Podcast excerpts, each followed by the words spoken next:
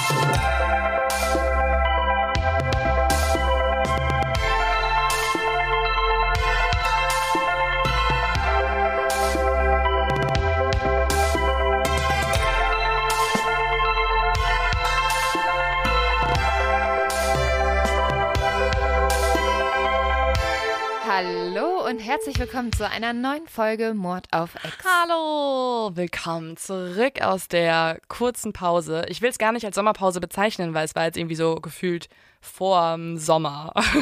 Und jetzt Ja, und wir haben auch echt los. gefühlt gar keine Pause gemacht. Also, Genau, wir waren auf Tour Ja. mit den coolsten Hörerinnen und Hörern ever. Leute, ihr wart so ein geiles Publikum. Nochmal Ja. hier danke an alle, die da waren. Ne? Boah. das war mega. Und dann waren wir ja noch in Berlin, haben was sehr Geiles gedreht, wo wir uns sehr freuen, dass wir das irgendwann demnächst Mhm. hoffentlich auch verkünden dürfen. Wieder ein bisschen teasen mit Ja. Dingen, die wir nicht verraten können. Ich hasse ja sowas, ne? Wenn das Leute machen, denke ich mir so, tu das mir nicht an. Aber wir verraten es ja nicht, weil wir es nicht verraten wollen, sondern weil man ja immer so Vorschriften hat, wann man was sagen darf.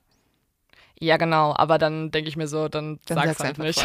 Aber ich wollte ja sagen, dass wir in Berlin waren und es cool war. Wir haben halt zwei Wochen gemacht mit einem kleinen Koffer und die Sachen, die hast Ey. du einmal angehabt bei so 38 Grad, Hitze, Sommer, Tour, sowieso alles durchgeschwitzt, dann noch So auf einem Dreh. ekelhaft.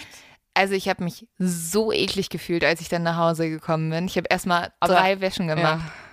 Ja, Gott sei Dank bist du ja schon zu Hause. Ich bin immer noch nicht zu Hause. Ich bin quasi bei meinen zukünftigen Schwiegereltern, nenne ich es einfach jetzt mal. Aber du hast Ähm, gewaschen, hoffe ich. Ich habe die Outfits gewaschen, die ich brauchte, aber den Koffer rühre ich nicht an. Das ist wie so ein, kennst du das noch früher, wenn man in Ja. der Schulzeit dann so ein Pausenbrot vergessen hat in der Tupperdose und dann gab es nur zwei Möglichkeiten. Entweder man stellt es einfach so, man schmuggelt es unten hin und Mama muss sich damit auseinandersetzen.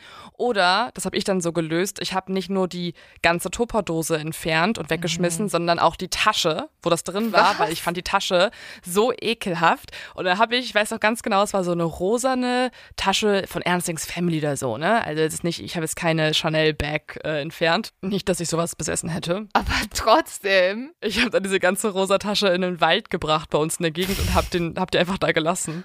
das So richtig ist Problemlösung. hart Umweltverschmutzung Ich und weiß. nicht okay.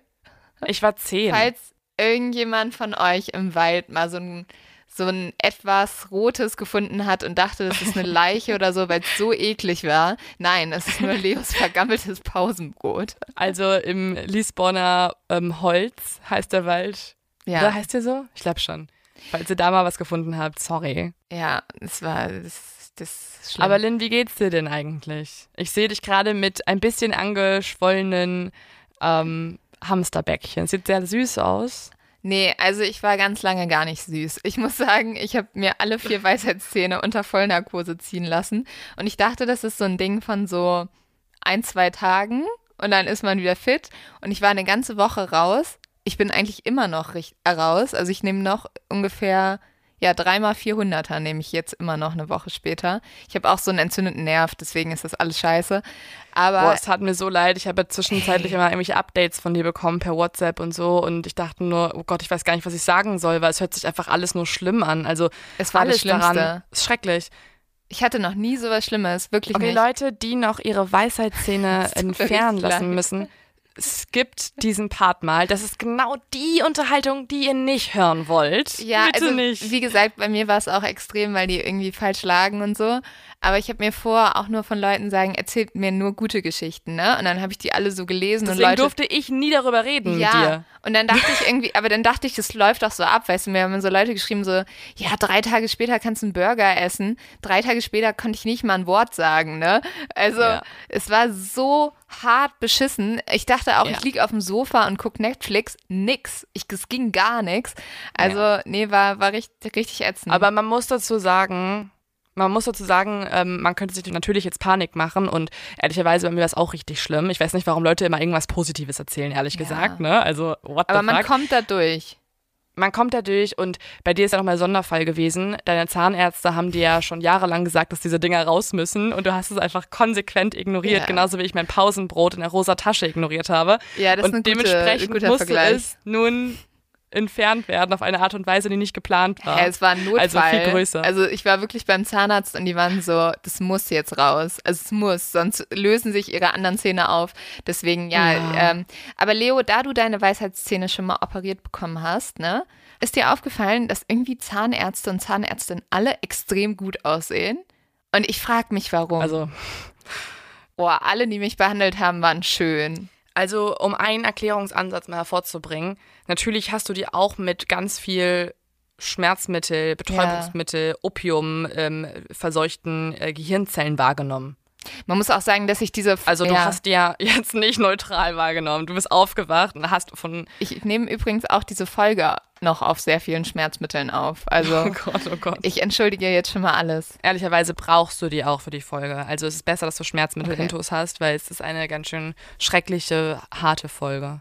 Ähm, ich würde auch diese Woche, weil ich äh, noch so auf Schmerzmittel bin und eine Scheißwoche hinter mir habe, das zu dumm zum Verbrechen.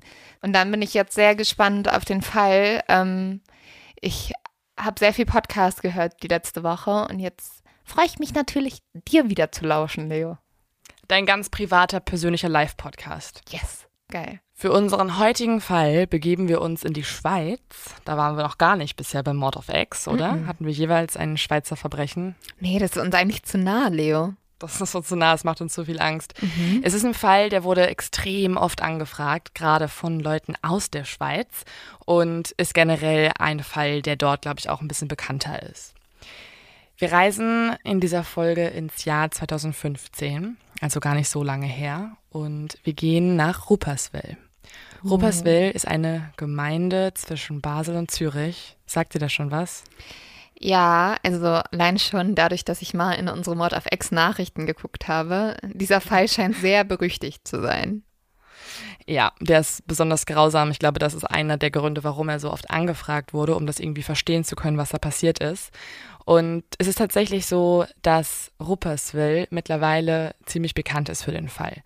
Früher ähm, war die Region im Kanton Aargau, da liegt nämlich auch Rupperswil, eher bekannt für schöne Museen, für Schlösser, für Burgen. Es gab oder gibt dort weite Felder und Wiesen. Und es gibt auch ein Klischee über die Aargauer, beziehungsweise die Menschen in Rupperswil, nämlich, dass sie noch dann weiße Socken tragen würden, wenn es schon niemand mehr tut. Das ist ein bisschen so ein Vorurteil, dass man, was man ja immer schön sagt, wenn man in der Großstadt wohnt, wie zum Beispiel in Zürich, ähm, und sich eher als modern wahrnimmt und die Menschen auf dem Land eher als Hinterwelt. Aber äh, sind nicht weiße Socken cool? Ist irgendwas an mir vorbeigegangen? Also Leo, eigentlich müsstest du, wenn du jemals wieder Single werden solltest, musst du einfach nach ähm, ins Aargau fahren, weil du stehst doch nur auf Typen mit hochgezogenen weißen Socken, oder? War das nicht das Ding? Dann, genau, dann findest du mich in der Schweiz. Ja. genau. Mittlerweile ist aber die Region für was anderes bekannt. Wenn man nämlich zum Beispiel nach der Gemeinde Rupperswil bei Google sucht, dann findet man recht schnell die Ergänzungen, die die Suchmaschine von selbst dort dann vorschlägt. Und das sind immer Sachen wie Opfer, Verbrechen oder auch Vierfachmord. Und warum das so ist, darüber sprechen wir heute. Wir gehen, wie gesagt, ins Jahr 2015, also gar nicht mal so lange her. Es ist ein Montag, der 21. Dezember, kurz vor Weihnachten. Gegen Mittag macht sich hier ein älteres Ehepaar auf den Weg zu ihrer Tochter Carla und den zwei Enkeln. In drei Tagen ist nämlich Heiligabend und sie wollen schon mal ein paar Weihnachtsgeschenke vorbeibringen und wollen diesen ganzen Stress am Heiligabend umgehen und gehen deswegen schon mal ein bisschen eher dorthin. Carla wohnt mit ihren Söhnen und mit ihrem Partner in einem Viertel, das nennt sich Spitzbierli. Ich finde Schweizer Viertel, also die, die äh, Gemeindeorte haben immer so niedliche Namen, ja. Und es ist auch ein ruhiges Viertel, wie man sich das vorstellen kann, wenn man den Namen hört, wo hauptsächlich Familien wohnen, in Einfamilienhäusern, wo Kinder draußen auf der Straße spielen, wo die Haustüren offen gelassen werden können und die Menschen sich kennen und deswegen auch vertrauen. In den Straßen riecht es an diesen Tagen nach Rauch und nach frisch gebackenen Keksen, also nach den typischen Weihnachtsvorbereitungen. Die Kamine brennen und im Fernseher singt ein Weihnachtschor, in den Vorgärten da hängen Lichterketten und blinkende Schneemänner. Carlas Haus liegt in einer Sackgasse. Und als die Großeltern jetzt mit den Geschenken die Straße entlang laufen und gleich einbiegen wollen in die Sackgasse, wo das Haus ist, da halten sie inne. Denn plötzlich wird der Rauch, den sie vorhin schon gerochen haben und der eher so wirkt, als wenn Menschen Feuer machen, weil es halt einfach Winter ist, der wird immer stärker und immer dichter. Und als sie dann in die Sackgasse einbiegen, da sehen sie das Haus ihrer Tochter, wie es lichterloh brennt. Die Flammen erleuchten die ganze Straße in rot-gelben Farben und wenige Minuten später rasen auch schon Einsatzkräfte zum Haus. Denn nicht nur die Großeltern haben jetzt natürlich sofort die Feuerwehr gerufen, sondern auch schon einige Nachbarn, denen das Feuer aufgefallen ist. Die Feuerwehr kann den Brand schnell löschen, aber leider ist es für die Menschen in dem Haus bereits zu spät. Sie können niemanden der vier Menschen, die dort drin waren, retten, denn alle sind bereits tot und verbrannt. Das Einzige, was sie noch tun können, ist, dass sie das Feuer so löschen, dass Teile des Hauses verschont bleiben, also gerade Teile, die nicht im Wohnzimmer waren, sondern eher hinten im Haus, weil das Feuer kommt offenbar aus dem Wohnzimmer. Und sie können auch noch die Leichen bergen. Mhm. Okay. Die vier Menschen, stellt sich dann aber heraus, das ist noch so grausam, die vier Menschen sind nicht durch den Brand gestorben, sondern, das kann später in der Gerichtsmedizin dann entdeckt werden, sie alle weisen bereits Stich- und Schnittverletzungen auf oh und man kann sehen, dass auf sie vor dem Brand mehrmals eingestochen wurde. Außerdem wird auch in der Gerichtsmedizin dann ein, zwei Tage später erkannt, dass sie letztendlich daran gestorben sind, dass ihnen allen die Kehlen durchgeschnitten wurden. Der Brand wurde dementsprechend, wie die Polizei jetzt schlussfolgert, deswegen gelegt, damit man die Tat irgendwie verdecken kann und eventuelle Spuren vernichten kann. Nur wenige Stunden später können auch die Leichen identifiziert werden als folgende Menschen. Einmal ist das Carla, die ist 48 Jahre alt und die Mutter dann sind die anderen beiden Leichen ihre Söhne. Einmal Darwin, der war gerade erst mal 13 Jahre alt, und Dion, der war nur 19 Jahre alt. Und das vierte Opfer ist die Freundin des älteren Sohnes, also die Freundin von Dion. Und die ist 21 Jahre alt geworden, Simona. Im Haus wohnt aber auch noch der Lebensgefährte von Carla, der heißt Georg und der ist dort eingezogen, nachdem er sich von seiner Ex-Frau getrennt hat, mit der er zwei Söhne auch hat. Und nachdem sich halt auch Carla von ihrem ehemaligen Mann äh, getrennt hat, dann sind die beiden ein Paar geworden. Und Georg hat dort auch gewohnt, aber an diesem Tag ist er morgens zur Arbeit gefahren und deswegen nicht in dem Brand gestorben. Also ist es tagsüber passiert auf jeden Fall, ne? Genau, das alles war vormittags. Also die Feuerwehr wurde um 11.40 Uhr gerufen und die Großeltern von den beiden Söhnen, beziehungsweise die Eltern von Carla, die wollten vor Mittag noch ähm, dorthin kommen und die Geschenke wegbringen. Aber haben dann halt das gesehen, das Szenario. Auch so schrecklich. Aber das schränkt ja auch gleichzeitig so den Tatzeitpunkt ein, weil du sagst ja irgendwie, dass sie auch vorher noch auf sie eingestochen wurde und so. Das muss ja auch alles dann passiert sein, nachdem der Vater zur Arbeit gefahren ist. Genau, das ist eigentlich das Einzige, was jetzt bekannt ist. Also man weiß nur, es muss vor 11.40 Uhr passiert sein, weil da die Feuerwehr eben kam und es muss nach dem passiert sein, als der Vater zur Arbeit gefahren ist. Aber alles andere, also wer der Täter oder die Täter sein könnten, warum die Familie sterben musste, das wird in den nächsten Stunden zu einem der größten Rätsel der Schweizer Kriminalgeschichte, weil sich niemand jetzt erklären kann, warum es passiert ist. Wird der Vater nicht erstmal verdächtigt? Mhm. Das kommt jetzt, also wie man sich das vorstellen kann, das ist ja ganz oft so. Also klar, die Person, die überlebt hat und dann auch noch ein Beziehungspartner war, ähm, wird als erstes verdächtigt, die Beziehungstat begangen zu haben. Gerade bei Familienväter haben wir das ja auch schon öfter mhm. besprochen in vorherigen Folgen. Ist es dann ein entweder ein erweiterter Suizid oder ein Mord, um zum Beispiel ein anderes Leben anzufangen. Das können wir uns aber im Hinterkopf behalten, ähm, weil das ist genau das, was jetzt auch die Polizei erstmal vermutet. Aber bis zu dem Zeitpunkt, wo sie weitere Beweise finden werden, gilt dieses Verbrechen als eines der schlimmsten oder beziehungsweise eigentlich als das schlimmste und grausamste Verbrechen, das in der Region Aargau jemals so passiert ist. Und für die Polizei beginnt nun ein absoluter Marathon, wie sie das selber beschreiben, äh, gegen die Zeit auch, weil sie müssen jetzt so schnell wie es geht halt alles sichern und den Menschen finden, der das getan hat, weil er könnte ja auch weitere Taten begehen.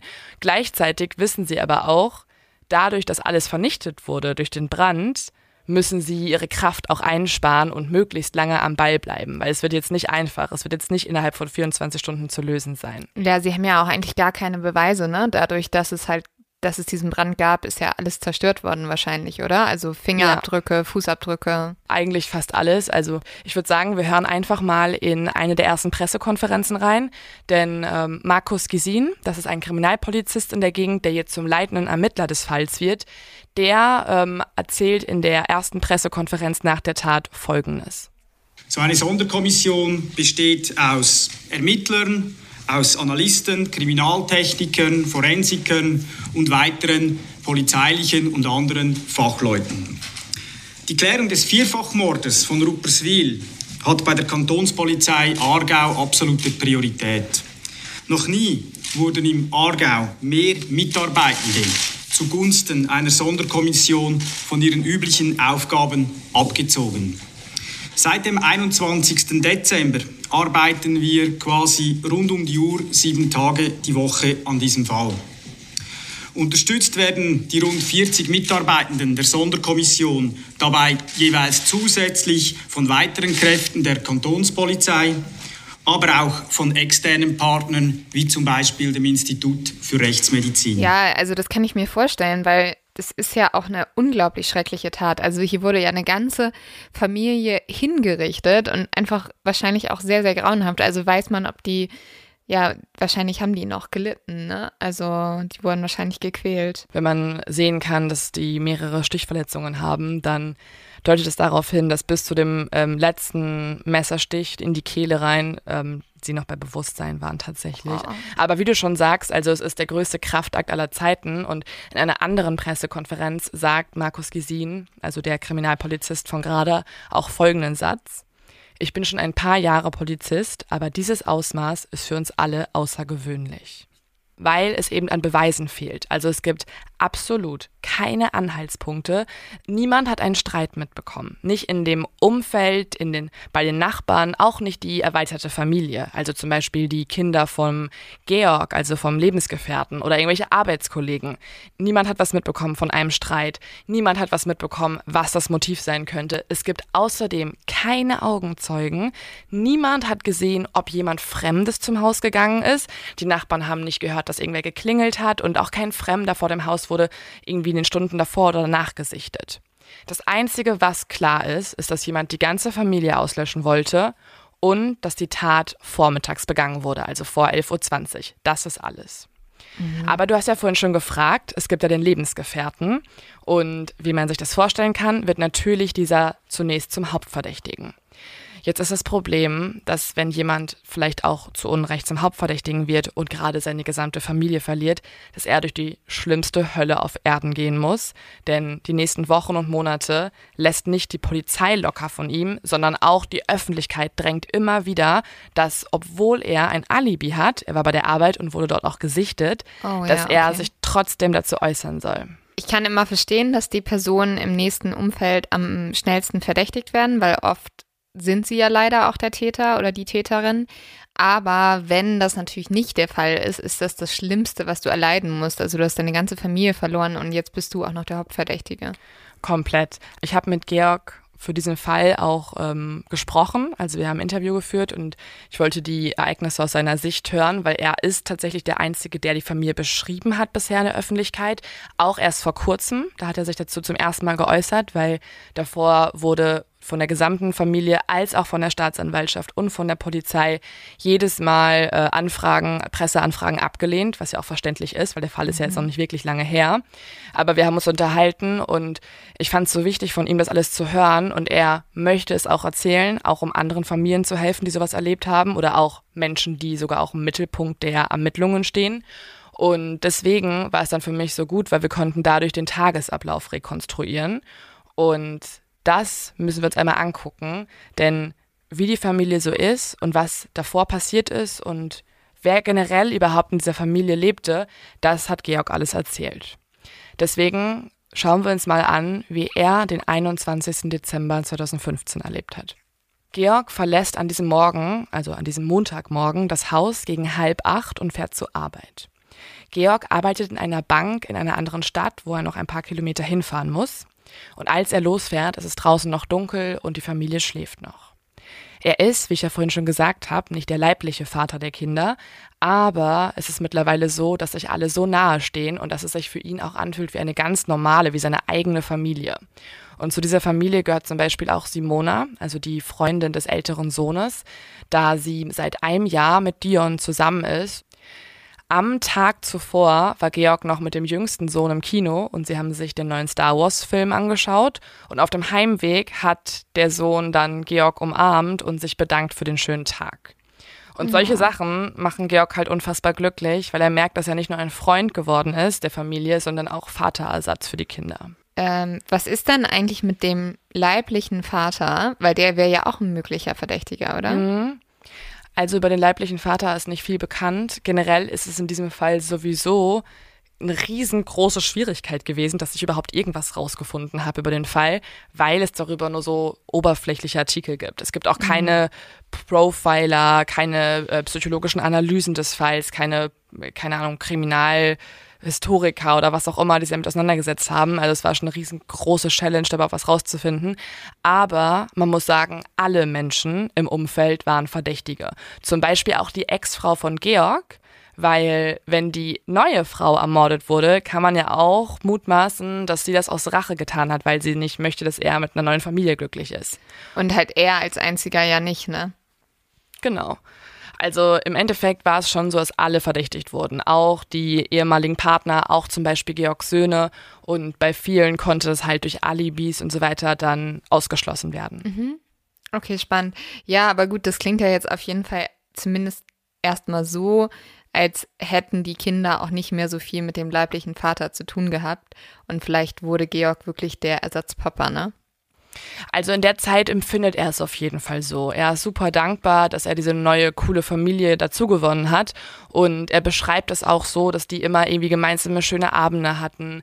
Die haben viel gelacht zusammen und er erinnert sich auch noch ganz genau an den Morgen, wo er dann das letzte Mal Carla gesehen hat. Da hat er sie gegen 7.25 Uhr nochmal geküsst und sie liegt noch im Bett. Er guckt auf, die, auf den Wecker und hat sich deswegen die Uhrzeit gemerkt. Und als er dann zur Haustür rausgeht, da weiß er nicht, wie er selber auch sagt, dass es das letzte Mal war, dass er sie lebend gesehen hat. Auf dem Weg zur Arbeit denkt Georg dann darüber nach, was die beiden an Silvester kochen können, denn es ist ja bald erstmal Weihnachten und danach Silvester und das wird auch das erste Silvester sein, was die beiden alleine verbringen werden. Und während er dann seinen Wagen in der Tiefgarage parkt, da hat er sich schon für den ersten Gang entschieden, gebratene Jakobsmuscheln mit Avocadomus. Um 11.40 Uhr klingelt dann das Telefon im Geschäft. Am anderen Ende ist Carlas Vater. Was dann passiert ist, würde ich jetzt einfach mal Georg mit seinen eigenen Worten erzählen lassen.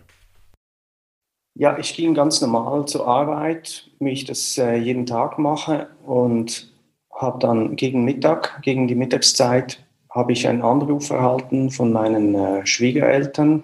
Das heißt, sie sind ja nicht meine richtigen Schwiegereltern, aber ich habe ihnen ich sagte ihnen immer so und habe dann einen Anruf von ihnen erhalten, es brenne bei uns daheim und äh, es sei jetzt voll von Feuerwehr und Sanitätern. Ich soll doch bitte schnell, schnellstmöglich kommen. Aber die Annahme war dann, äh, ja, es hat gebrannt, vielleicht haben wir irgendeine Kerze vergessen von der vorweihnachtlichen Zeit her. Und ich bin dann sofort ins Auto gestiegen und bin dann weggerast. Und ich habe dann äh, mir noch überlegt, ja, was könnte es denn sein? Und am meisten hat mich eigentlich, mh, mm, äh, am meisten Probleme hatte ich mit, mit dem Gedanken, dass Sanitäter vor Ort sind, weil da dachte ich schon, okay, das kann nicht nur ein einfacher Brand gewesen sein, sondern das muss was äh, Böses sein dann. Danach geht jetzt alles in einen Schleier über, also in eine Welt, in der er nicht mehr so richtig teilnimmt. Er erinnert sich noch daran, dass er zum Haus gerast ist, dass er dort angekommen ist und dann untersucht wurde. Seine Hände wurden auf Rußspuren untersucht und er ahnt jetzt auch langsam, dass er der Hauptverdächtige ist. Die nächsten Wochen über belagert nun auch die Presse sein Haus als auch die Häuser von allen anderen, zum Beispiel auch von seinen Schwiegereltern. Und einer der Reporter entlockt auch dem Schwiegervater ein Statement. Er fragt ihn nämlich, ist es nicht rätselhaft, dass ausgerechnet zum Zeitpunkt, als Carlas Freund das Haus verließ, die Täter erschienen? Und der Schwiegervater lässt sich davon aber glücklicherweise nicht irgendwie rumkriegen und antwortet, Vieles ist komisch, auch dass die Nachbarin den Hund gehütet hat. Mhm. Und solche Aussagen machen Georg halt unfassbaren Mut und er ist unfassbar dankbar, dass seine Schwiegereltern ihn halt nicht für den Täter halten, was ja. erstmal naheliegend ist. Verständlich. Oh, ich glaube, sowas ist also so unglaublich schrecklich und man denkt dann so oft zurück und denkt so, oh Gott, wenn ich wenn ich an dem Morgen doch gesagt hätte, ich gehe nicht zur Arbeit und wir machen alle einen Ausflug oder mhm. weißt du so, das ich glaube, das ist auch für, manchmal für die Leute, die überleben, ist es auch das Allerschlimmste, ne? Also, ist es auch. Georg hat das ja zwar überlebt, aber manchmal, ich glaube, wenn äh, dir sowas passiert und all die Menschen sterben, die du liebst, dann ist es für dich selber auch wieder tot.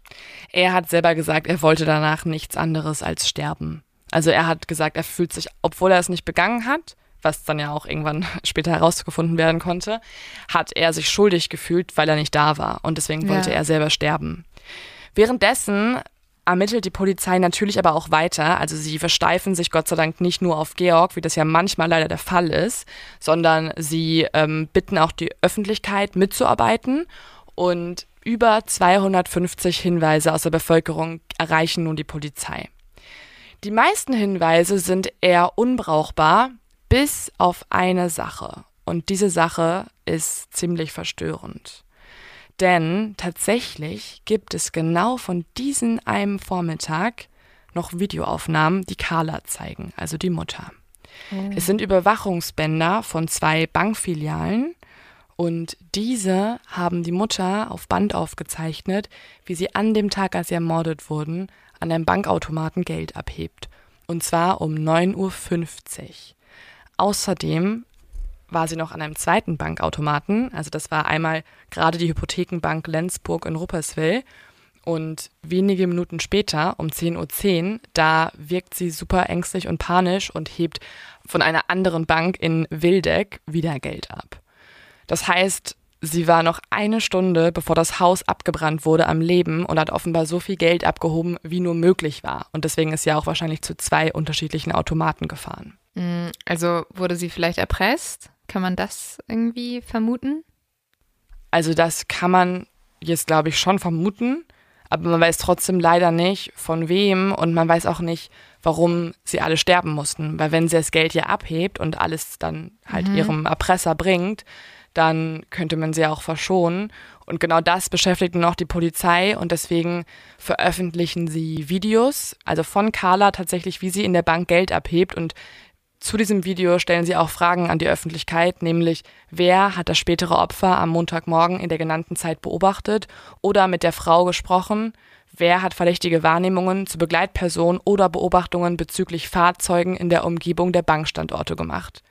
Das sind die Fragen, weil sie denken halt, dass vielleicht der Entführer irgendwie im Auto sitzen könnte und danach mit zum Haus kommt. Mhm, oder teilweise ja sie dahin gebracht hat, ne? Genau.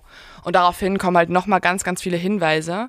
Ähm, und dann wird es noch mal mehr, als die Polizei sogar auch noch eine Belohnung ausspricht. Und zwar erhält die Person mit sachdienlichen Hinweisen 100.000 Euro.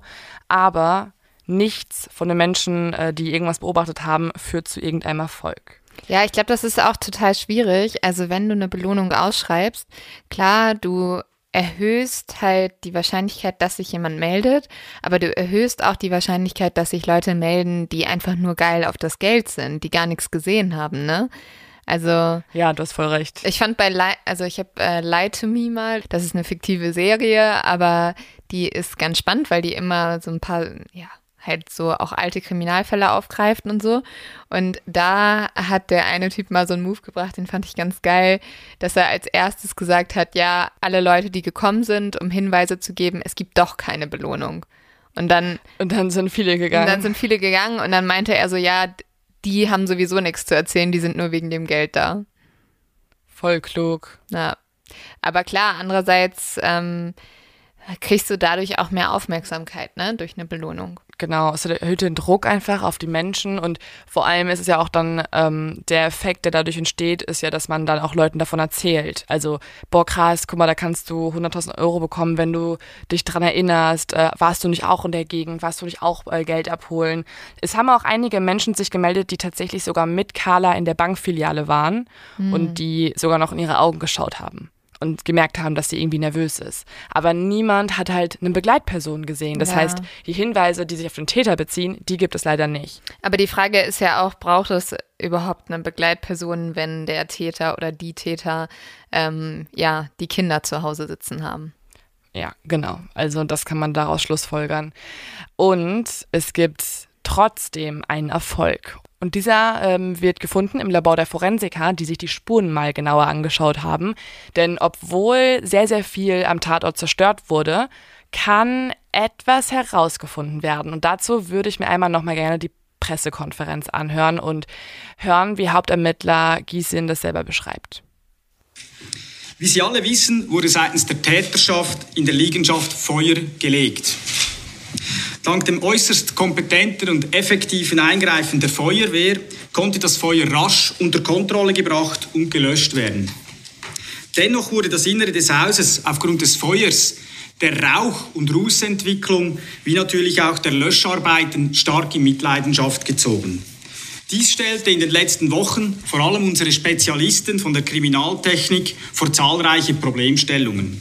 Trotzdem gelang es uns schlussendlich doch noch, mutmaßlich täterische DNA und Fingerabdrücke zu sichern. Leider haben diese gesicherten Spuren bisher nicht zu einem Treffer in einer schweizerischen oder ausländischen Datenbank geführt. Ferner war es in der Öffentlichkeit mehrfach ein Thema, dass die Opfer gefesselt gewesen sein sollen. Ich kann Ihnen hiermit bestätigen, dass dem so gewesen ist und die Täterschaft zur Fesselung Kabelbinder und Klebeband verwendet hat. Also, es gab sehr gute Nachrichten, wie ihr gerade hören konntet. DNA-Spuren von einem männlichen Täter konnten gesichert werden. Das Problem ist jetzt aber, es ist weder die DNA von jemandem aus dem Beziehungsumfeld noch die DNA eines registrierten Straftäters aus der Schweiz oder mhm. aus Ländern im Ausland. Und die Polizei hat jetzt endlich auf jeden Fall schon mal irgendwas, was sie dem Täter zuordnen können. Sie kommen nur leider wieder nicht weiter, weil sie nicht wissen, wer es sein könnte. Ja, super schwierig, ne? Da kann man eigentlich nur hoffen, dass der Täter irgendwie anders straffällig wird. Ja, das ist halt das Problem. Also im Endeffekt natürlich gut, dass es keine weitere Tat von ihm bisher gab, aber gleichzeitig auch ähm, ärgerlich, weil durch eine vorherige Tat hätte man ihn jetzt schon gefasst. Also für Georg ist es ja eine gute Nachricht, weil dadurch ist er natürlich jetzt nicht mehr der Hauptverdächtige. Ne? Also die Familie Voll. ist jetzt natürlich nicht mehr so im Scheinwerferlicht, obwohl die DNA natürlich auch durch ja irgendwas anderes kommen könnte. Also ein Paketboot oder so hätte die ja auch hinterlassen können. Aber die DNA ist im Hausinneren und ah. auch an den Opfern tatsächlich. Okay. Also sie sind sich eigentlich ziemlich sicher, dass das die DNA des Täters ist. Okay, ja gut, dann. Ja. Genau. Super interessant, weil dann ist es ja wirklich niemand aus der Familie anscheinend. Genau, und es ist vor allem auch auffällig, es ist schon mal ein Mann und es ist wahrscheinlich ein einziger Täter gewesen, weil sie finden nur eine unbekannte männliche DNA, nicht mehrere. Also man hätte ja auch denken können, dass eine ganze Gruppe an Einbrechern oder so ins Haus reinläuft. Ja, aber dann in dem Sinne ja auch nochmal sehr interessant, was eben gesagt wurde, dass ja Tape gefunden wurde, weil wenn du als Einzeltäter so eine Tat begehst, dann ist es ja auch unglaublich schwierig, so viele Leute im Griff zu halten, wenn du sie halt nicht fesselst. Aber das scheint er ja getan zu Das haben. hat der Täter hinbekommen irgendwie, ja. Das ist natürlich die große Frage. Und es ist sowieso die große Frage, wie kann jemand, also in Anführungszeichen, so professionell oder routiniert vorgehen? Also die Person muss ja gewusst haben, dass ähm, der Mann irgendwann wegfährt, dass er dann Zeit hat. Er muss gewusst haben, wie er sich ähm, ins Haus entweder reinreden kann, also entweder hat er geklingelt und irgendwas gesagt oder er ist eingebrochen. Das sind alles Dinge, die erfährst du, wenn du zum Beispiel auch ein Haus beobachtest. Ne? Also wenn du eine Familie schon lange observiert hast. Und deswegen geht die Polizei nun davon aus, dass der Täter gewusst haben muss, dass Georg morgens um halb acht dort wegfährt. Und jetzt machen sie einen sehr klugen Ermittlungsschritt. Ich muss sowieso sagen, also die Polizeiarbeit in diesem Fall war wirklich sehr gut. Also man merkt das auch auf den ganzen Pressekonferenzen. Da sind sehr viele Menschen, die sehr engagiert wirken und die Schritte, die ich jetzt erzähle, also die Ermittlungsarbeit, ähm, die da geleistet wurde, die wirkt echt professionell, weil wir reden ja auch voll oft darüber, was für Fehler begangen wurden und so. Ja, also ehrlich gesagt macht die Polizei ja voll oft einen sehr guten Job. Deswegen ähm, auch mal Zeit, dass wir das auch mal wertschätzen. Mehr wertschätzen. Also in diesem Fall sollten eigentlich die Ermittlungsschritte gar nicht veröffentlicht werden, aber die wurden im Nachhinein geleakt und von einer Zeitung veröffentlicht, die man, glaube ich, so ein bisschen mit der Bild-Zeitung vergleichen kann. Mhm. Dadurch, dass es geleakt wurde, wissen wir, was im Endeffekt dort ermittelt wurde. Und Jetzt kommen wir zu einer Sache, die eigentlich sehr oft in der Kritik steht, nämlich die geheime technische Überwachung von uns allen. Also man kann ja schon sehr gut herausfinden, was wir gerade so im Einkaufskorb haben bei irgendwelchen Online-Shopping-Seiten. Äh, man könnte erfahren, wohin wir in Urlaub fliegen wollen, weil wir uns irgendwelche Flugangebote im Internet angeguckt haben und so weiter und so fort. Ja, aber ich muss ganz kurz sagen, also ich war da auch immer sehr besorgt drum, aber irgendwie habe ich das Gefühl, die sind nicht so richtig auf Zack, weil sonst hätten die echt schon mal bei uns durchklingeln müssen, weil das, was wir googeln, ist wirklich nicht mehr normal. Naja, oder sie sind sehr auf Zack, weil dann haben sie Mod of X gegoogelt naja. und ja, das, seitdem hören sie unsere Podcast hoffentlich. Also bestes Alibi für irgendwelche Täter. Macht einfach ja, noch einen True Crime Podcast nebenbei. Also eine Sache, wie du gerade gesagt hast, die ähm, theoretisch bei uns zum Beispiel Sorgen machen könnte, dass wir halt oft nach Mord googeln und so weiter. Das ist so ein bisschen die Denkweise, die jetzt auch die Polizei hat. Sie denken sich, wenn jemand das Haus beobachtet hat und die ganze Familie ausgelöscht hat, dann hat er sich mit der Familie wahrscheinlich davor auch schon beschäftigt. Und das muss ja nicht immer physisch sein, also es muss nicht immer in der Form sein, dass man mit dem Auto hinfährt und die Familie irgendwie tagelang beobachtet, mhm. sondern es kann ja auch digital passieren. Und deswegen fragen sie bei Google nach und fordern die IP-Adressen an, die in dem Zeitraum vor der Tat nach der Opferfamilie gegoogelt haben. Also eigentlich sehr smart, ne? Weil mhm. gerade bei Familien, die jetzt nicht irgendwie in der Öffentlichkeit stehen, also wo kein, keine Person, kein Elternteil ein öffentliches Amt innehat oder irgendwie der Name der Familie für irgendwas berühmt ist, da sind das ja nicht sehr viele Leute, die danach googeln würden. Also ja. du googelst dann ja wahrscheinlich nach der Opferfamilie hauptsächlich, weil du eine Nummer im Telefonbuch suchst oder vielleicht in irgendwen verknallt bist und den stalken möchtest oder so. Keine Ahnung. Ja, ja. Und das macht die Polizei jetzt. Also sie fragt nach, wer denn überhaupt Interesse an der Familie hatte. Und ihr wird eine Handvoll Namen genannt. Und dann grenzen sie diese Suche ein für Menschen, die aus Rupperswil und der Umgebung kommen, um die Zahl noch weiter zu reduzieren. Weil sie geht davon aus, dass die Person, der Täter, wahrscheinlich aus der Gegend kommt. Mit dieser Handvoll Menschen nun gehen sie über zu Schritt Nummer zwei in der Ermittlungsarbeit. Der ist auch sehr klug, also das auch alles zu verbinden. Denn es gibt ja eine Sache, über die haben wir auch schon ein paar Mal gesprochen, die nennt sich Antennensuchlauf. Also eine Methode, bei der ähm, herausgefunden wird, welche Menschen, also welche Mobilgeräte von welchen Menschen sich mit Sendemassen in der Nähe eingecheckt haben. Also in anderen Worten, wer war mit seinem Handy in der Nähe vom Haus der Opferfamilie. Das kann ja auch identifiziert werden. Das Problem ist jetzt ein bisschen, am 21. Dezember 2015 waren das 30.000 Telefonnummern, also eine ganz schöne Menge, die entweder vorbeigefahren ist oder in der Nähe wohnt. Aber man kann ja Schritt 1 und Schritt 2 verbinden in der Ermittlungsarbeit und so kristallisiert sich heraus, wer nach der Familie gegoogelt hat und wer in der Nähe mit seinem Handy war. Und jetzt wird es besonders spannend, weil die Ermittler und Ermittlerinnen stoßen auf einen Mann, der heraussticht. Nicht, weil er in der Gegend war mit seinem Handy, sondern weil er genau an diesem einen Tag nicht in der Gegend war. Und das ist sehr hm. spannend, weil er war nämlich jeden anderen Tag vor und nach der Tat im gleichen Zeitraum dort vorm Haus. Also hat er ganz bewusst etwas nicht mitgenommen. Genau. Also jetzt gehen sie natürlich davon aus, dadurch, dass er immer diese Routine hatte. Er ist immer dort vorbeigegangen. Jeden Tag um die gleiche Uhrzeit. Nur an diesem Tag halt nicht. Dieses veränderte Bewegungsmuster kann natürlich darauf schließen lassen, dass er vielleicht sein Handy in Flugmodus gestellt hat oder sein Handy einfach zu Hause gelassen hat, um eben nicht aufzufallen. Total krass, ne? Also, weil da hat sich ja jemand schon Gedanken gemacht und wollte einfach unentdeckt bleiben und genau diese Gedanken bringen ihn plötzlich in den Fokus der Ermittler. Ja, er hat sich vielleicht ein bisschen, ja, äh, verdächtig Zu viele gemacht. Gedanken gemacht. Ja, dadurch, dass er jeden Tag da vor dem Haus gechillt hat. Ja, also das ist schon sehr auffällig, warum man jeden Tag dort vorbeigehen sollte. Vielleicht, wenn man es irgendwie auf die Familie abgesehen hat. Aber es fehlt ja noch der letztendliche Beweis, denn jetzt haben sie herausgefunden, wer schon mal irgendwie in ihrem ähm, Fokus steht, wer im Interesse der Ermittlungen steht. Aber sie haben ja noch keinen wirklich stichhaltigen Beweis. Also wie in diesem Fall zum Beispiel die DNA, also die männliche unbekannte DNA zugeordnet. Und deswegen machen sie jetzt wieder eine sehr kluge Sache, also wieder Props an die Leute hier. Sie täuschen eine Verkehrskontrolle vor. Das sollte übrigens auch geheim bleiben, aber es wird auch geleakt, dass das auch eine Ermittlungsmethode ist. Sie täuschen also diese Verkehrskontrolle vor in Rupperswil und der Umgebung. Und als der Mann dann äh, bei seinem nächsten Ausflug im Auto sitzt und dort herfährt, da unterziehen sie ihn einem Alkoholtest. Und was muss man für einen Alkoholtest machen?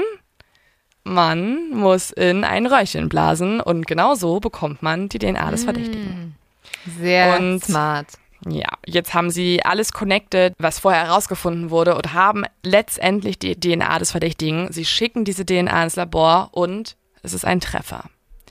Und damit ist der Täter gefasst und Polizei und Staatsanwaltschaft sind unfassbar erleichtert, weil es war jetzt fünf Monate her, dass die Tat begangen wurde. Und in einer weiteren Pressekonferenz verkünden sie nun einen Satz, der danach in allen Tageszeitungen steht. Sie sagen nämlich, die Zeit des Wartens hat ein Ende. Der Täter ist gefasst.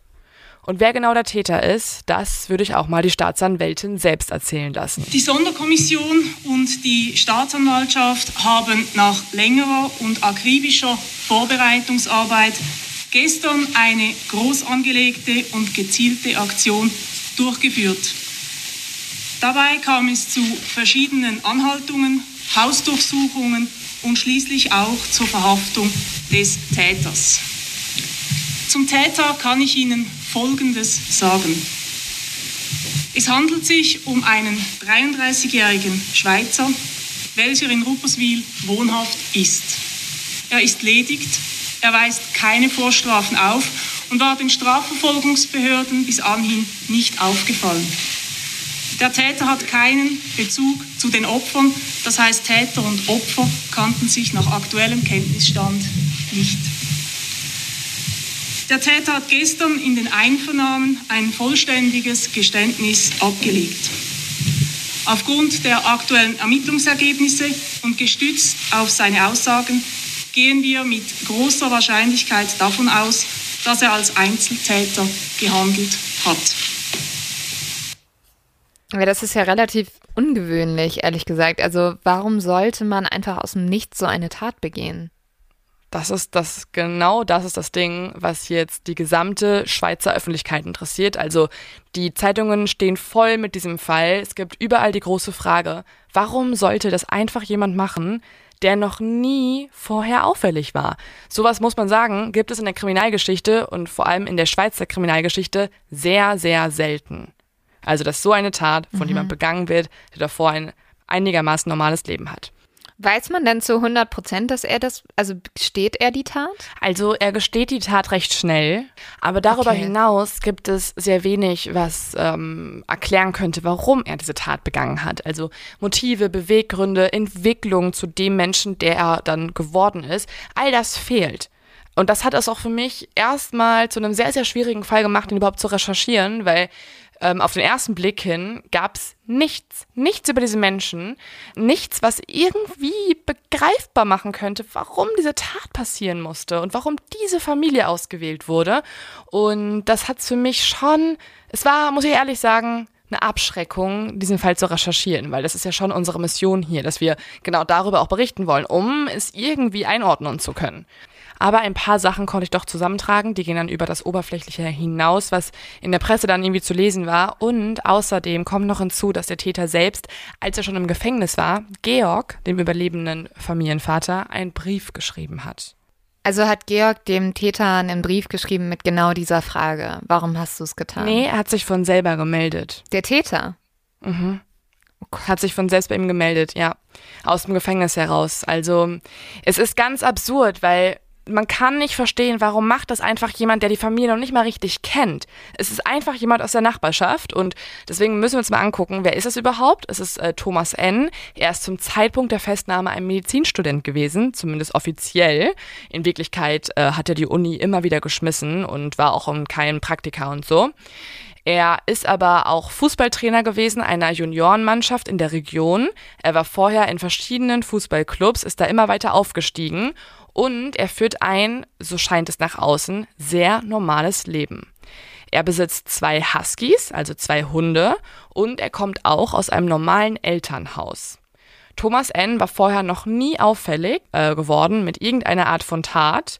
Und das Einzige, was die Opferfamilie mit Thomas N. verbindet, ist die Tatsache, dass er wenige hundert Meter von der Familie entfernt wohnt.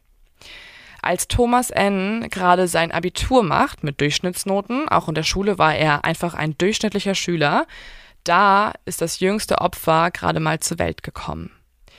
Die Kindheit und Jugend von Thomas N. ist komplett unauffällig. Er selber beschreibt seine Kindheit dann auch später im Brief an Georg als eine gute und schöne Kindheit. Er wächst in normalen bürgerlichen Verhältnissen auf. Er hat vor allem einen sehr guten Kontakt zu seiner Mutter. Und als sein Vater dann 2011 stirbt, da intensiviert sich das Verhältnis zu seiner Mutter sogar noch. Sein Vater war ein höherer kantonaler Beamter, der weit vor dem Pensionsalter gestorben ist. Und das war so ein bisschen der Grund, warum Thomas N. dann auch bei seiner Mutter weiter wohnen geblieben ist. Thomas N. wohnt alleine mit seiner Mutter zusammen. Ähm, die Beziehung beschreibt er als eine sehr gute Beziehung, vielleicht ein bisschen zu nah, muss man sagen. Also das ist ja oft dann irgendwie bei uns so ein mhm. komischer Faktor, der ja, bei Serienmörder oder generell Mördern ähm, auffällt, also eine komische Beziehung zur Mutterfigur. Ja, ich habe neulich auch mit einem Staatsanwalt aus den USA gesprochen und der hat schon sehr viele Fälle behandelt und es war sehr spannend, weil er meinte, dieses typische, was wir oft auch erkennen, so dass eigentlich die Täter eine schlechte Beziehung zu ihrer Mutter haben, das hat er gar nicht so in mhm. seiner Laufbahn beobachtet, sondern er hat eher beobachtet, dass Männer zu Tätern Eltern werden, die von ihrer Mutter sehr verhätschelt werden. Mhm. Also die zu nah an ihrer Mutter sind, wie hier vielleicht mhm. auch. Also irgendwas an der Beziehung zur Mutter ist immer auffällig bei solchen Menschen. Ne? Also es ist ja auch oft dann so, dass mhm. man sich seine Opfer im Alter der Mutter aussucht und das dann so ein Stellvertretermord ja. ist. Also auch hier irgendwas daran ist vielleicht ein bisschen schräg, wenn du mit 33 Jahren alleine mit deiner Mutter im Haus wohnst ja. und ja. dein Kinderzimmer ja. hast und ja, generell alle Mütter, die noch 33-jährige Söhne bei sich wohnen haben, checkt mal das Zimmer von denen. Geht da einfach rein. Also ihr werdet sehr viel Sperma finden, aber vielleicht einfach auch mal so ein paar Schränke Guckt aufmachen mal, was, was auf den Kassetten, falls Sie Kassetten noch haben sollten, ist das schon ein Warnsignal und dann schaut mal bitte, was da alles drauf ist. Ja, also Pornos sind okay, aber ja, es gibt, vielleicht einfach mal checken, ob nicht noch irgendwie da einfach ein mal ins Zimmer, einfach mal ins Zimmer von den Söhnen reingehen. Geht, geht mal rein. Geht jetzt sofort rein und schreibt uns danach. Auch bei Töchtern auch reingehen, wenn die ja, schreibt uns danach bitte, was ihr gefunden Bei Töchtern habt. würde ich mir gar nicht so viel Sorgen machen, Weil ich mich selber halt sehe, Obwohl, wenn ich also, mit 33 verlassen werde von meinem Freund und so weiter, ziehe ich auch zu meinen Eltern zurück. Ich dachte, dann ziehst du zu Oder mir. zu dir. Vielleicht wurde ich ja dann auch verlassen und dann ja. machen wir eine WG auf. Okay, Leo. das sind gute Voraussichten, falls wir beide verlassen werden.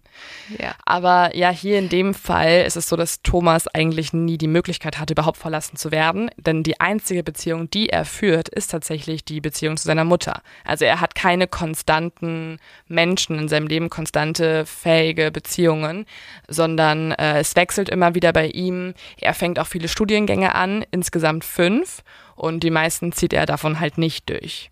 Die einzigen zwei großen Leidenschaften, denen er wirklich tatsächlich nachgeht, das ist Fußball und Hunde.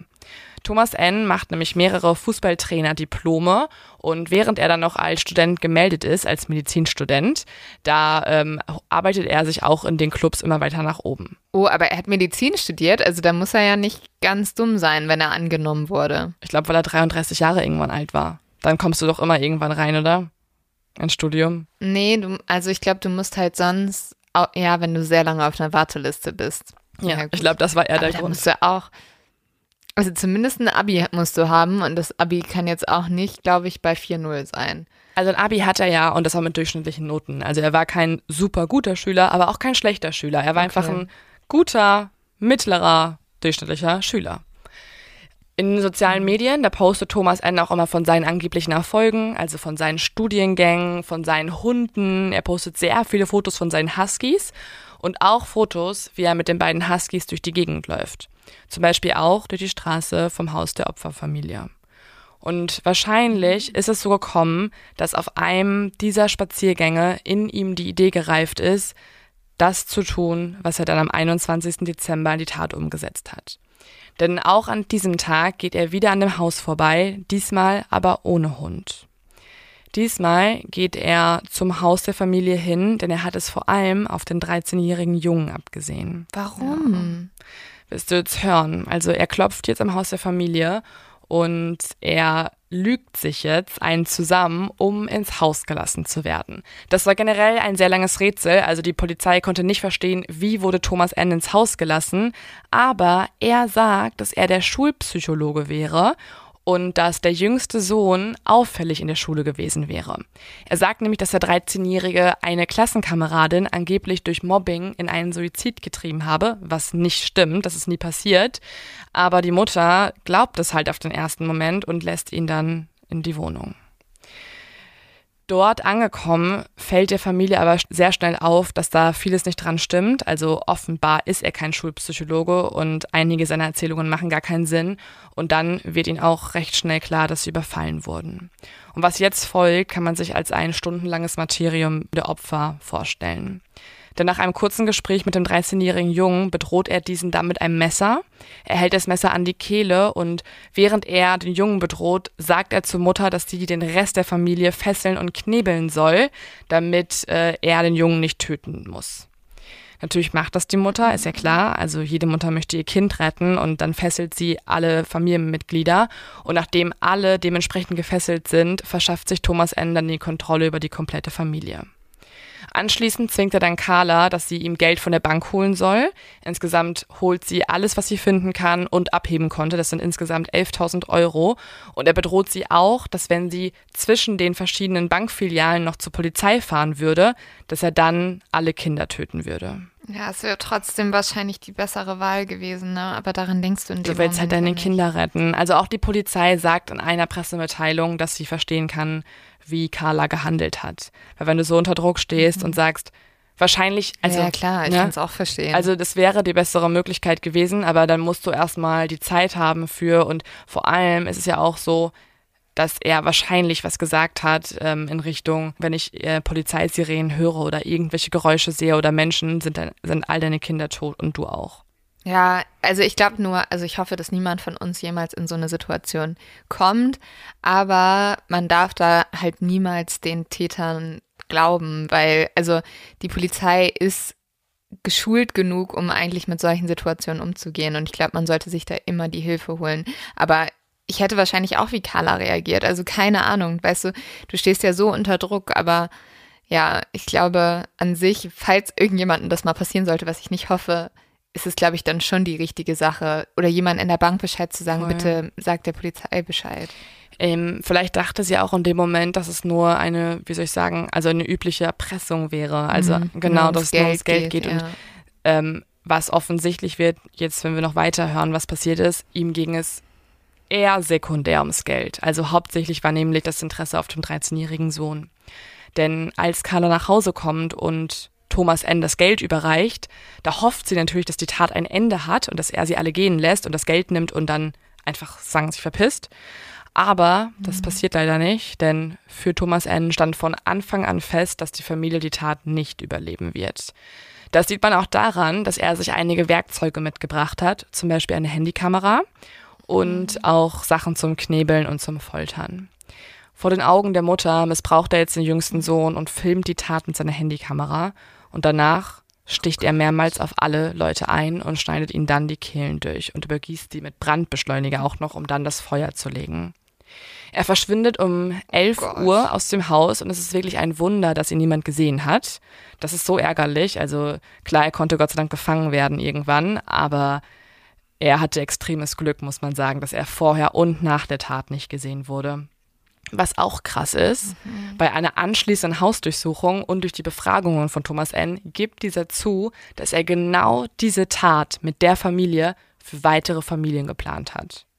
Also er hat bei sich im Zimmer einen Rucksack liegen und in diesem Rucksack sind ähm, Sachen zum Knebeln, da sind äh, Werkzeuge drin, da sind irgendwelche Bänder drin, irgendwelche Schnüre, äh, Brandbeschleuniger und so weiter. Also er hat wirklich so einen Rucksack für diese Art von Taten. Und was auch so krass ist, es war die erste Tat von ihm, aber die war von vorne bis hinten durchgeplant. Ja. Also er hat sich sehr, sehr lange Gedanken gemacht. Ist seine Mutter vorher gestorben? Nee, aber sein Vater halt einige äh, Monate.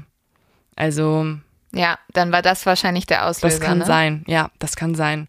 Also hatte er ein Problem mit seinem Vater? Also hat er sich vielleicht immer so eine Familie gewünscht, wie die Familien, die er attackiert hat? Ja, das weiß man leider nicht. Also, wie gesagt, es gibt so wenig über den Fall. Es gibt halt den Brief, den er noch an Georg geschrieben hat, aber vor Gericht äußert er sich auch. Er sagt ähm, zum Beispiel Folgendes: Unmenschlich, ein normaler Mensch macht das nicht. Das sagt er über sich selber. Ja, Ja. stimme ich ihm zu. Also er hat es schon erkannt und übrigens, er fordert auch bis heute, dass er Therapie machen kann. Also ähm, die Staatsanwaltschaft plädiert nämlich darauf, dass er keine Therapie braucht, weil jemand wie er sowieso nie wieder in die Gesellschaft entlassen werden kann. Also es gibt keine Art von Besserungsaussicht. Und er wiederum sagt aber, er möchte verstehen, warum er es getan hat und braucht Therapie. Also es ist noch ein großes Thema. Deswegen ist der Fall auch immer mal wieder noch in den Schlagzeilen, weil es da irgendwelche Berufungen gibt und irgendwelche neuen Gerichtsprozesse und so weiter. Also ich finde, an sich spricht nichts dagegen, ihm eine Therapie zu geben. Er sollte natürlich trotzdem Genau, nicht ja, freikommen, auch. Aber ist ja auch einfach aus Forschungssicht vielleicht Voll. ganz spannend zu erfahren, warum tut so jemand was. Wurde ihm dann irgendwas, also hat er irgendeine Diagnose bekommen? Er, also er hat auf jeden Fall schon mal einen stark ausgeprägten Sadismus diagnostiziert bekommen, was ja auch offensichtlich ist, weil er hat zwar den 13-jährigen Sohn missbraucht, aber man geht davon aus, dass es nicht aus pädophilen Neigungen oder zumindest nicht, dass Pädophilie das Hauptmotiv ist, sondern dass er vor allem äh, die Macht spüren wollte. Also er wollte Leute leiden lassen, er hat sich das jüngste Opfer genommen. Und was auch auffällig ist, er ist zum Beispiel im Jugendclub noch nicht straffällig gewesen. Ähm, zumindest konnte man es bis heute nicht herausfinden. Also er hat sich nicht an kleinen Kindern oder irgendwelchen Jungen vergangen, sondern diese Tat war offenbar die erste. Also hat er es getan, um die anderen leiden Wahrscheinlich. zu lassen. Ne? Also Und man kann auch davon ausgehen, dass er halt vor der Mutter sich das schwächste Glied rausgepickt hat und sie weiter verstören und schockieren wollte. Also das ist so im Vordergrund. so genau, deswegen, ähm, also man geht schon auf jeden Fall davon aus, dass er auch nicht äh, vermindert schuldfähig ist, weil er zum Beispiel auch ähm, alle möglichen Sachen mitgebracht hat, um den Brand zu legen. Und das bedeutet ja auch, Ja. dass er sich darüber Ja. im Klaren ist, dass es, äh, dass er Beweise vernichten muss und dass es Unrecht ist, was er tut. Also er weiß selber, was er gerade eigentlich da macht. Und er selber sagt auch Folgendes noch. Er sagt, dass das Sexuelle im Vordergrund war. Also das war sein erstes Motiv.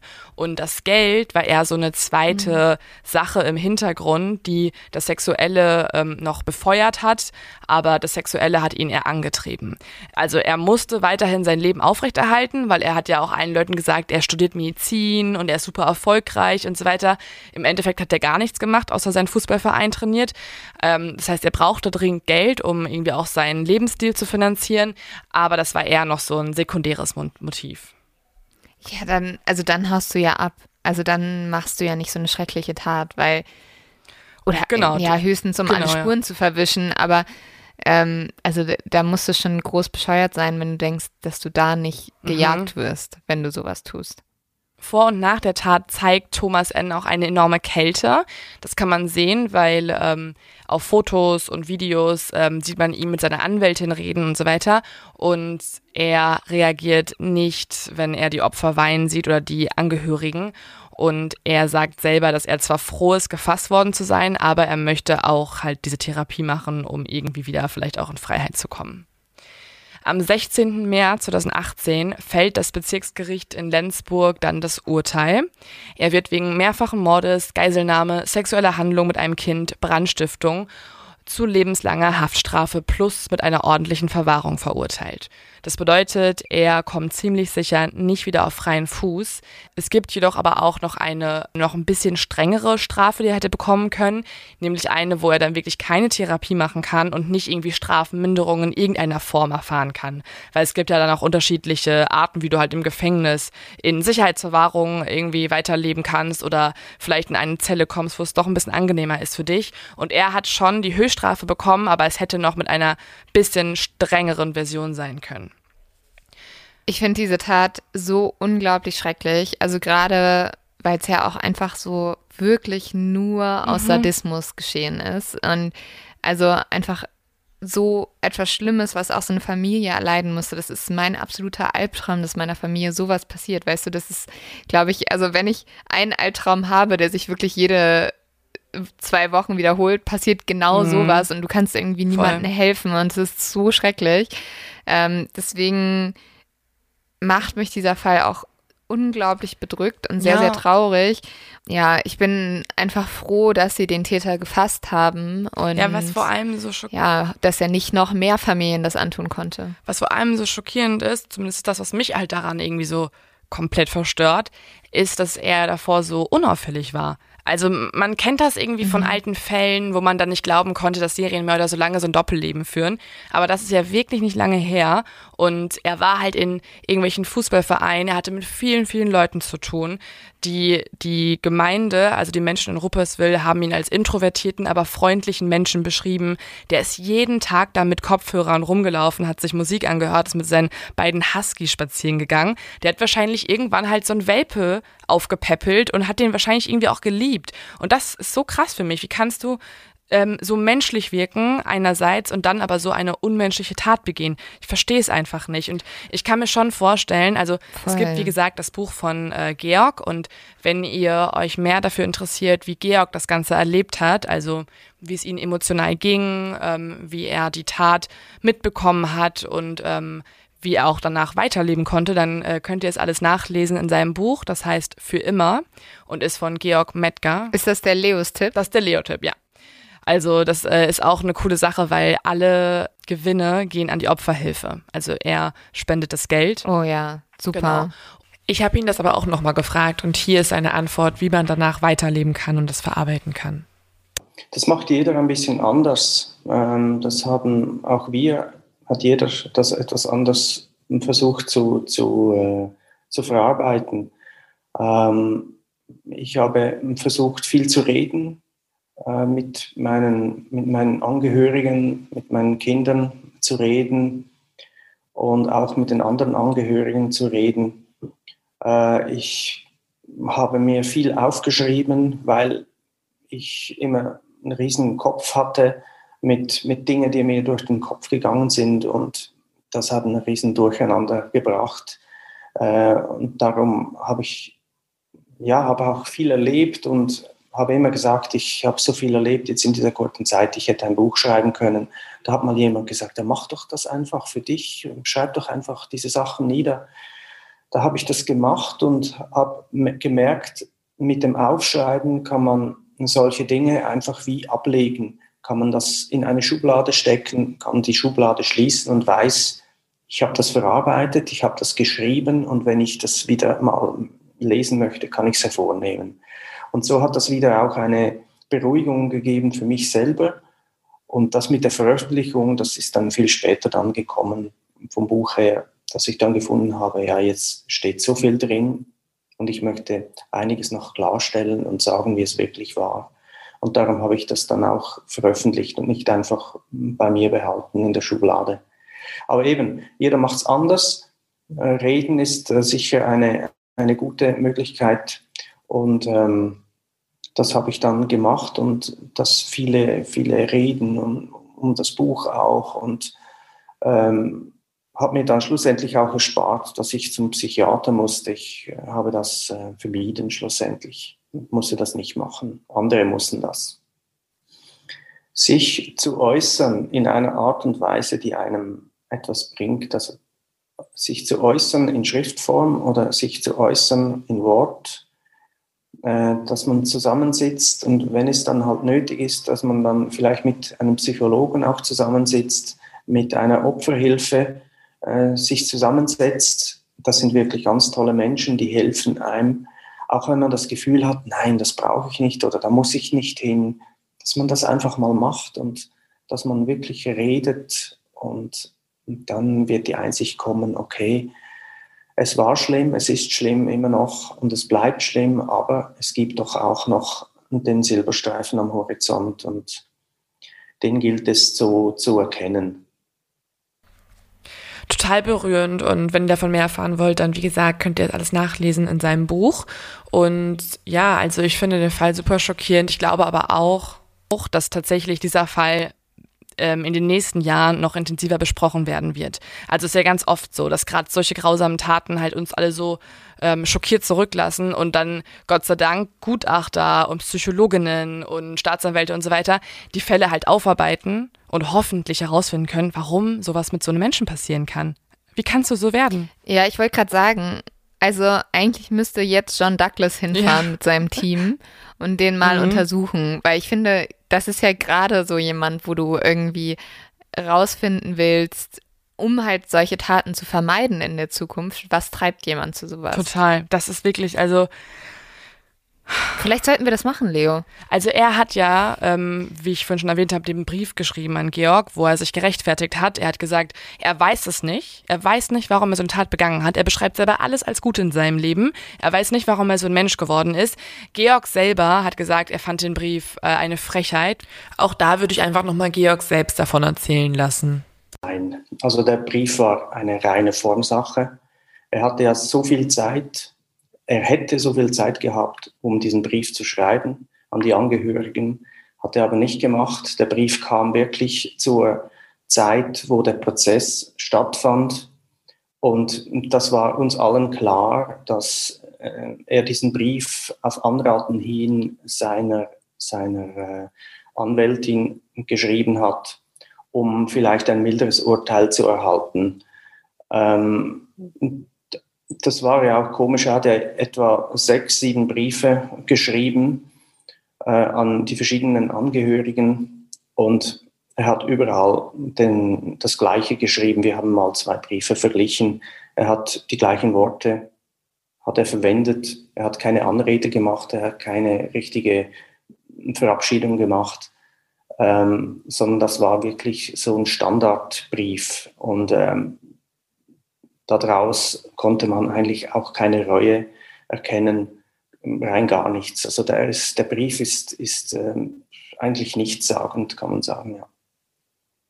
Ja, er hat einfach ähm, versucht zu erklären, wie es dazu gekommen ist, dass, dass einfach diese Situation, dass das, ja, dass, ja, vielleicht ein Bedauern äh, ein Bedauern, dass, dass er in diese Situation geraten ist, aber nicht ein Bedauern, dass er die Tat äh, vollbracht hat. Das war zusätzlich natürlich noch ein bisschen erschwerend, oder dass er da hätte er ja die Möglichkeit gehabt, sich zu entschuldigen. Äh, das hat er aber nicht gemacht. Ja, ich möchte auf jeden Fall jetzt das Buch von Georg lesen und nehme das auf meine To-Do-Liste und äh, werde jetzt heute Nacht Albträume haben. Danke dafür, Leo. Aber er wurde ja gefasst. Also was wir vielleicht mitnehmen können, ähm, ich bin echt beeindruckt. Also ich fand es cool, wie ähm, wie, wie man dann doch irgendwie Einblick in die Polizeiarbeit haben konnte, weil die haben alles abgelehnt. Ne? Ich habe die auch angefragt, die haben eigentlich keinen Bock darüber zu sprechen, aber das wurde trotzdem so viel geleakt, dass man da ähm, einigermaßen mhm. Einblick hatte und ich finde das fand ich irgendwie, also dafür, dass wir, wir reden ja so oft darüber, dass sich Polizistinnen und Polizisten ähm, von den Bundesländern über Grenzen hinweg nicht wirklich ähm, absprechen und so weiter. Und ich finde, das war ein ganz cooler Einblick, wie man dann doch zum Täter finden kann. Komplett. In dem Sinne, ähm, würde ich sagen, ein Hoch auf diese Polizisten und Polizistinnen. Und ich freue mich auf nächste Woche. Wir sind hier jetzt wieder da. Der zweite Leo-Tipp ist, ihr könnt jetzt jeden Montag wieder einschalten. Ja. Wir brauchen euch zurück. Wir wollen euch wieder schlimme Geschichten erzählen. Bis nächsten ciao, Montag. ciao. ciao.